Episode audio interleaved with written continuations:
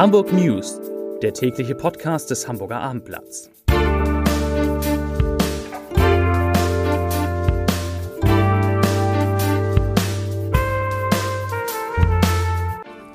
Herzlich willkommen. Mein Name ist Lars Heider und heute geht es um eine Bombendrohung, die ein Hamburger Wirt bekommen hat, der nur noch Genesene und Geimpfte in sein Lokal lässt. Weitere Themen, die Arosa Hotels bekommen einen neuen Miteigentümer und das Luizi Jakob auch.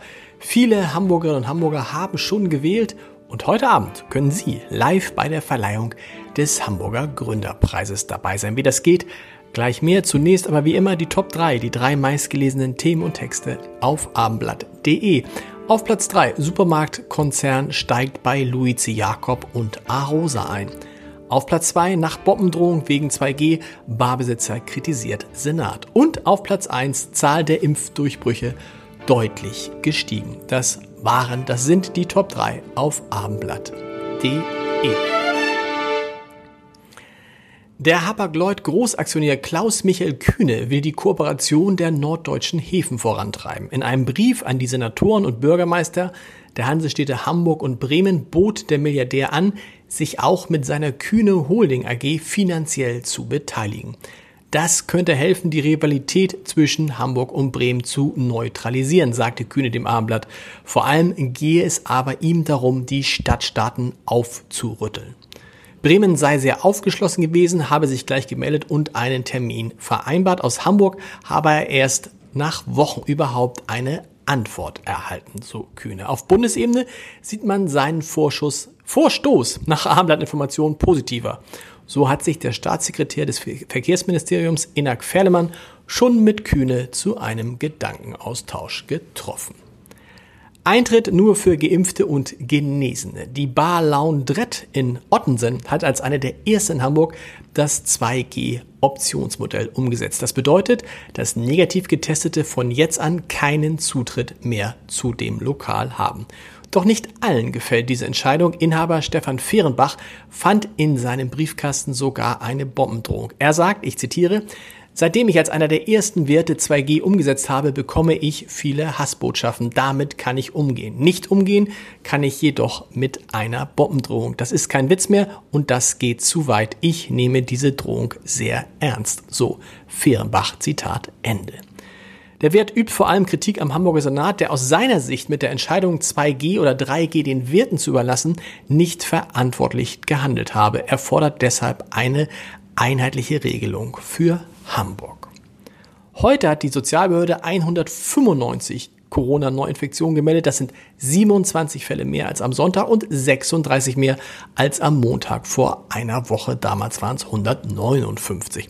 Und damit steigt der Inzidenzwert wieder etwas an auf nun 90,7 Neuinfektionen je 100.000 Einwohner in den vergangenen sieben Tagen. Das Louis C. Jakob an der Elbchaussee ist eines der exklusivsten und bekanntesten Luxushotels der Stadt. Und es bekommt jetzt einen neuen Miteigentümer. Der Supermarktkonzern Rewe ist mit seiner Tochterfirma Der Touristik künftig mit 50 Prozent am Jakob, dem Henry Hotel an der Bugenhagenstraße in der Hamburger Innenstadt und an den Arosa Resorts beteiligt, die Standorte im Ostseebad Travemünde, auf der Insel Sylt und in dem österreichischen Ferienort Kitzbühel haben. Bisher gehörten die Häuser allein zur DSR Hotel Holding des Hamburger Unternehmens Horst Rahl. Der sagt jetzt zu dem Teilverkauf, ich zitiere, mit einem erfahrenen und finanzstarken Partner können wir schneller und sicherer unser Ziel erreichen, ein führendes Unternehmen in der europäischen, umweltfreundlichen Hotel- und Freizeitbranche zu werden. Zitat Ende. Drei Wochen vor der Bundestagswahl am 26. September hat bereits fast jeder vierte Wahlberechtigte in Hamburg die Zusendung der Briefwahlunterlagen beantragt. Laut der Statistik des Landeswahlamtes wurden bis zum 2. September 302.000 Briefwahlunterlagen ausgegeben. Das entspricht einem Anteil von 23,4 Prozent. Zum Vergleich, bei der Bundestagswahl vor vier Jahren lag der Anteil der Briefwahlanträge zu diesem Zeitpunkt lediglich bei 11,2 Prozent. Das ist etwas weniger als die Hälfte. Der Wert von 23,4 Prozent wurde sogar erst 13 Tage vor dem Wahltermin erreicht. Am Ende haben damals 30,1 Prozent oder 389.000 Wahlberechtigte ihre Kreuze zu Hause gemacht.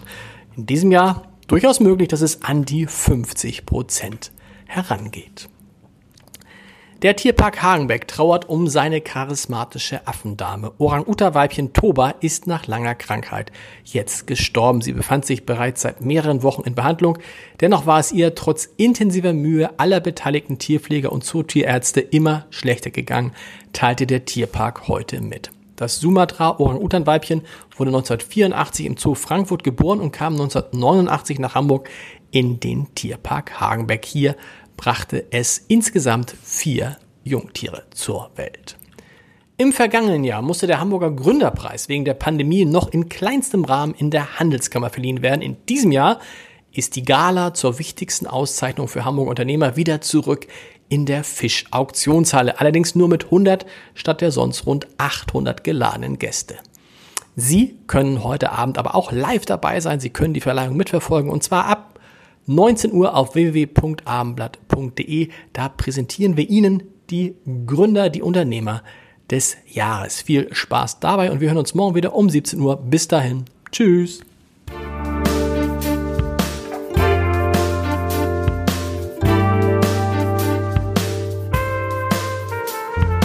Weitere Podcasts vom Hamburger Abendblatt finden Sie auf abendblatt.de slash podcast.